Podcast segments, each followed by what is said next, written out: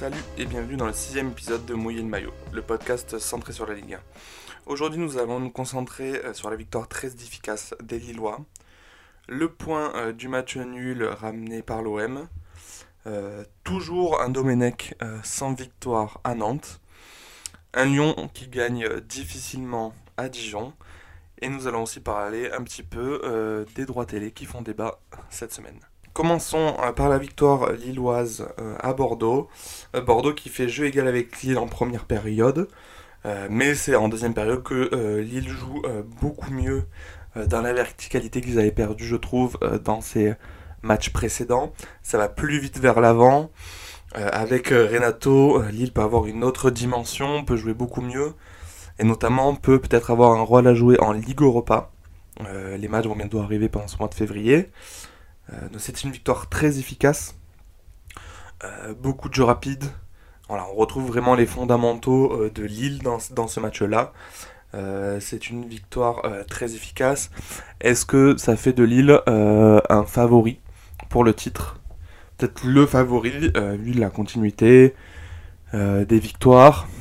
Peut-être que Lille, comme, comme l'a dit Rudy Garcia, Lille est favori. Après, on sait que Rudy Garcia, entraîneur de Lyon, euh, n'aime pas être euh, le, favori euh, à la course au titre, mais bien être le chasseur en, seconde place derrière, derrière, le, derrière Lille. Ensuite, Lille a une profondeur de banc exceptionnelle. Tous les postes sont doublés. je pense que ça peut être un grand, grand avantage pour cette équipe lilloise dans cette deuxième partie de saison. Ensuite, nous avons Marseille. Alors Marseille, on va commencer avec le début de la semaine où euh, on voit euh, André Villas-Boas démissionner.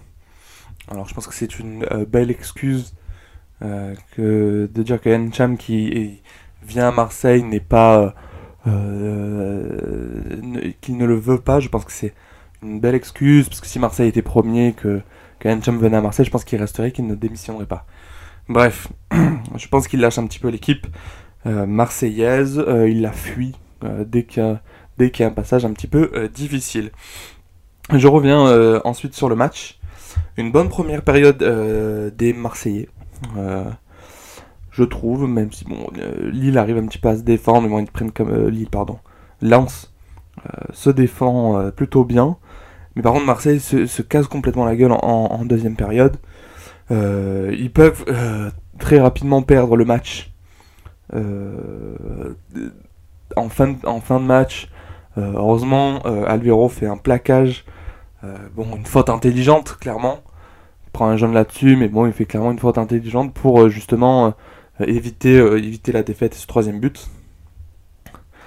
voilà, la confiance n'y est pas non plus. La confiance n'est plus là à l'OM, ça c'est sûr et certain. On voit par contre une composition complètement différente avec Alvaro au milieu. C'était pas. Alvaro a fait plutôt un bon match. Euh, il fait une petite passe décisive à Milik. Donc, bon, plusieurs, euh, euh, plusieurs bonnes choses. notamment Milik, qui a une bonne présence, il a un bon gabarit. quand il est associé à Germain à côté de lui, ça peut être pas mal. Il faudra le refaire. Il peut être associé, à Benedetto. Je pense Benedetto qui peut avoir un petit peu des regrets parce qu'il a toujours été mis seul en pointe. Euh, et là, dès l'arrivée de Milik, Milik se retrouve à deux. On aurait pu voir un duo euh, Benedetto-Germain sur un match complet, ça aurait pu être pas mal. Voilà, en revenant euh, sur Milik, qui est, un très bon attaquant, en plus sachant qu'il n'est qu'à 60% de son potentiel, puisqu'il n'a pas joué depuis le début de la saison, ça peut être un bel avantage pour Marseille. Ensuite, nous avons un match de bas classement entre Saint-Etienne et Nantes, qui se termine par un nul. C'est un mauvais match de Saint-Etienne, un match totalement dominé par Nantes, même s'il y a beaucoup de déchets. Euh, on voit que Jesse Moulin, le gardien euh, de Saint-Etienne, sauve énormément, euh, sort énormément de ballons et sauve son équipe. Voilà, c'est Dominique qui a failli gagner enfin son premier match en tant qu'entraîneur de Nantes. Mais non, pas, ça sera pas pour cette fois-ci. Et à mon avis, je pense qu'il sent qu'il est en sursis, qu'il peut être remplacé très rapidement. Ça va être très très compliqué pour lui. Mais bon, est-ce que ça sera pas mieux pour Nantes de redémarrer avec un autre entraîneur Peut-être prendre quelqu'un de jeune qui. avec peut-être des idées de jeu, parce que là le, jeu est très difficile à Nantes. Donc il va falloir changer tout ça. sent, on sent la nervosité chez Domenech quand il sort une phrase complètement déplacée aux journalistes. Et en fait, nous avons Lyon. Lyon, euh, c'est pas facile parce que depuis janvier, les matchs sont un petit peu poussifs. On voit que le milieu de terrain lyonnais est bien ficelé par les équipes adverses qui commencent à comprendre comment Lyon marche. Et Garcia euh, ne fait rien pour remédier à tout ça. Euh, je pense qu'ils ont eu un souci que de, malgré qu'ils soient devant l'adversaire dans toutes les statistiques, dans le nombre de possessions, nombre de passes, nombre de tirs, tirs cadrés, d'occasions créées, voilà, je pense qu'ils n'arrivent pas à tuer les matchs et euh, ça leur met un, ça leur montre un niveau de stress euh, durant le match. Ça se ressent, je pense, dans, la partie. Euh, voilà, il faut, faudrait que que, que, que, Lyon ait un peu plus de détermination pour que pour réussir à tuer les matchs, un peu plus de volonté de faire mal à l'adversaire. Voilà, ça sera beaucoup plus facile pour les Lyonnais s'ils arrivent à mettre un peu plus, un peu plus de conviction dans leur jeu. Pour le reste des résultats de la 23e journée, euh, nous avons beaucoup de matchs nuls euh, entre Reims et Angers, un match très très fermé, un match plus ouvert entre euh, Strasbourg et Brest. Brest était mené 2-0 à la 80e et réussissent à revenir au score. Metz et Montpellier se neutralisent aussi.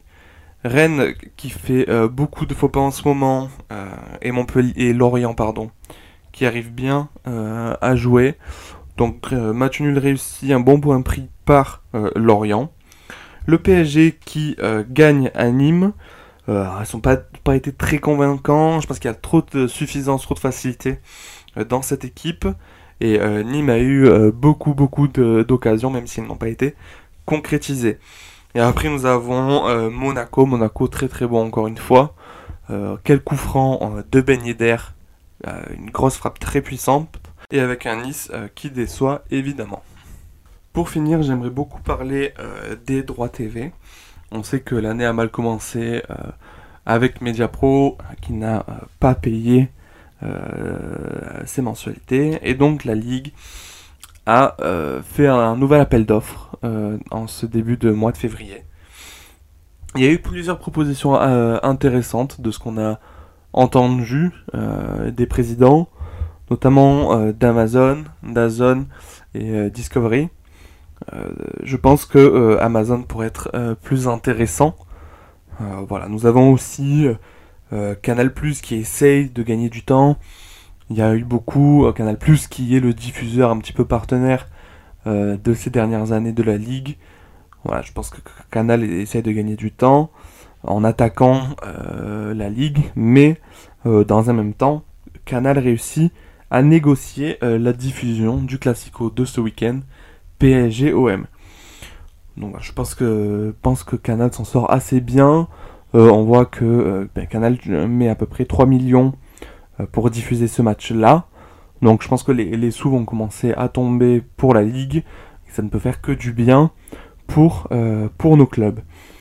Je terminerai par la belle offre de l'IKF Bravo à eux d'aller euh, aller jusqu'au bout, de ne pas s'être dégonflé. Euh, de très très beaux projets euh, qui auraient pu être mis en place. J'aurais bien aimé voir des Kikadi à la mi-temps des matchs. On se retrouve après la 24e journée et le classico du dimanche soir. N'hésitez pas à laisser des commentaires sur Twitter et Instagram. Ciao à tous.